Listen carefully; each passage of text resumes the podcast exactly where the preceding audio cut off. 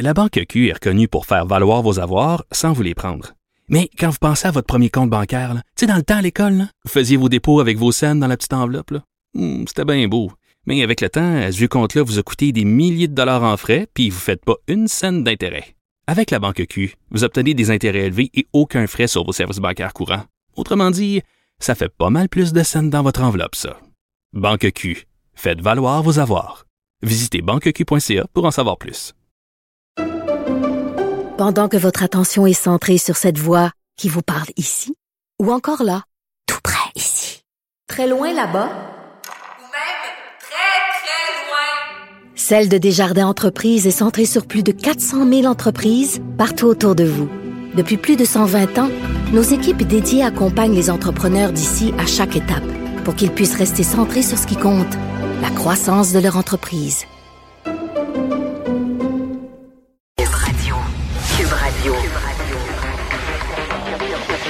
Cube Radio.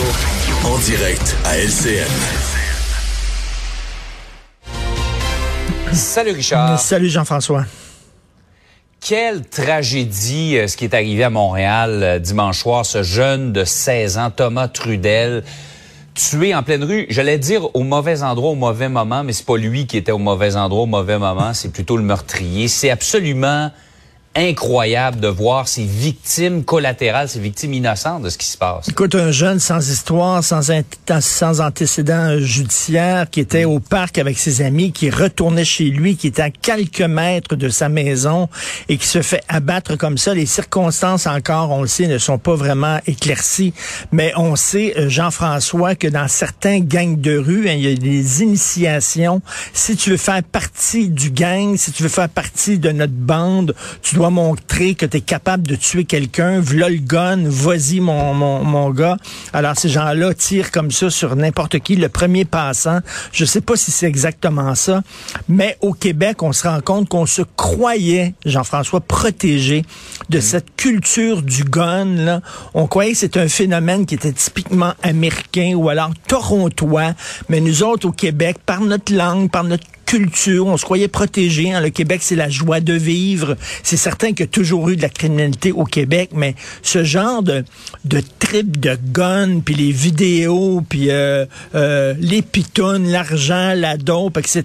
Tu te souviens de Niterio à JE nous avait montré justement euh, des vidéos que certains gangs de rue de Montréal mettent en ondes sur les médias sociaux où ils érotisent littéralement leurs armes à feu, n'hésitent pas les montrer, tout ça. Et là, on, on se rend compte qu'on est une ville américaine comme toutes les autres villes américaines, c'est-à-dire qu'il y a des quartiers qui sont très dangereux. Il y a une culture du gun qui existe à Montréal, malheureusement. Et on devient comme euh, comme Pittsburgh, comme Détroit, comme Portland, comme plein de villes aux États-Unis. C'est extrêmement inquiétant quand même. Là. Tous les jours, il y a des histoires comme ça de, de, de balles perdues. On se souvient de cette jeune fille-là qui se promenait en auto, qui a reçu une balle dans la tête, Mm. qui est une balle perdue Ouais. de fusillade et tout ça. Et ça me dégoûte profondément ces jeunes-là qui croient, hey, moi je suis respecté parce que j'ai un gun. Essaie donc d'être respecté par tes accomplissements, par ce que tu fais, par ton implication dans la société, par, je sais pas, tes bonnes notes ou quelque chose comme ça. Non, moi j'impose le respect au bout de mon fusil. Je trouve ça absolument dégueulasse. Et toute cette culture du gangster rap, là.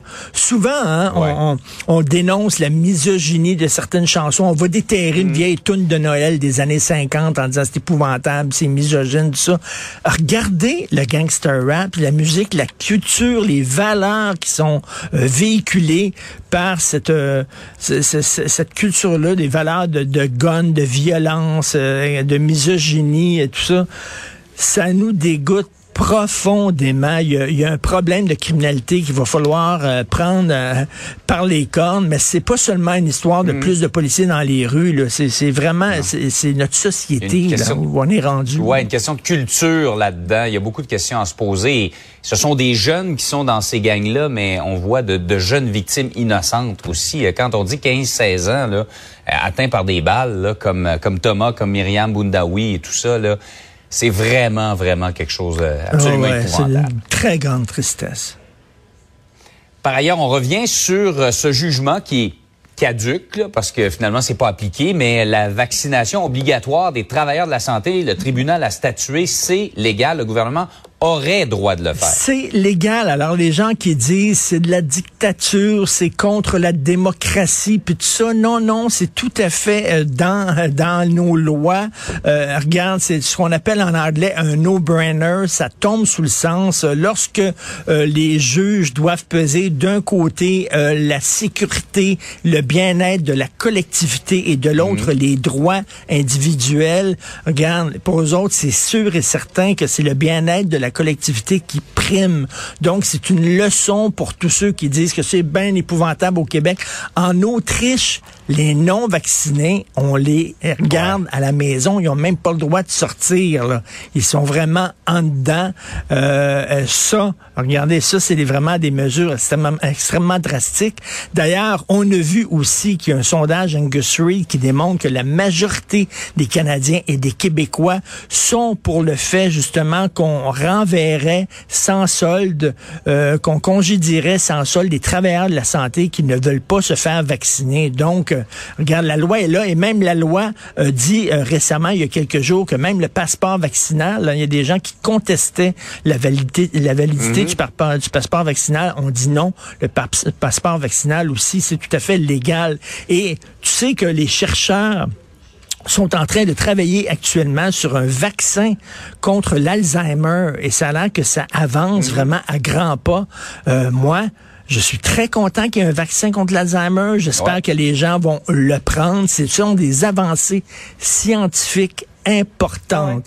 Et d'ailleurs, en parlant d'antivax, en terminant, je dois, euh, écoute, m'excuser vraiment euh, auprès de la population. Je parlais l'autre jour du blogueur en bobette, OK?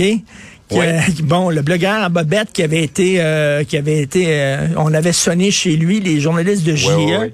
Alors, lui est allé sur Facebook et dit quand les journalistes de JE sont venus chez nous, je n'étais pas en bobette, j'étais en boxeur.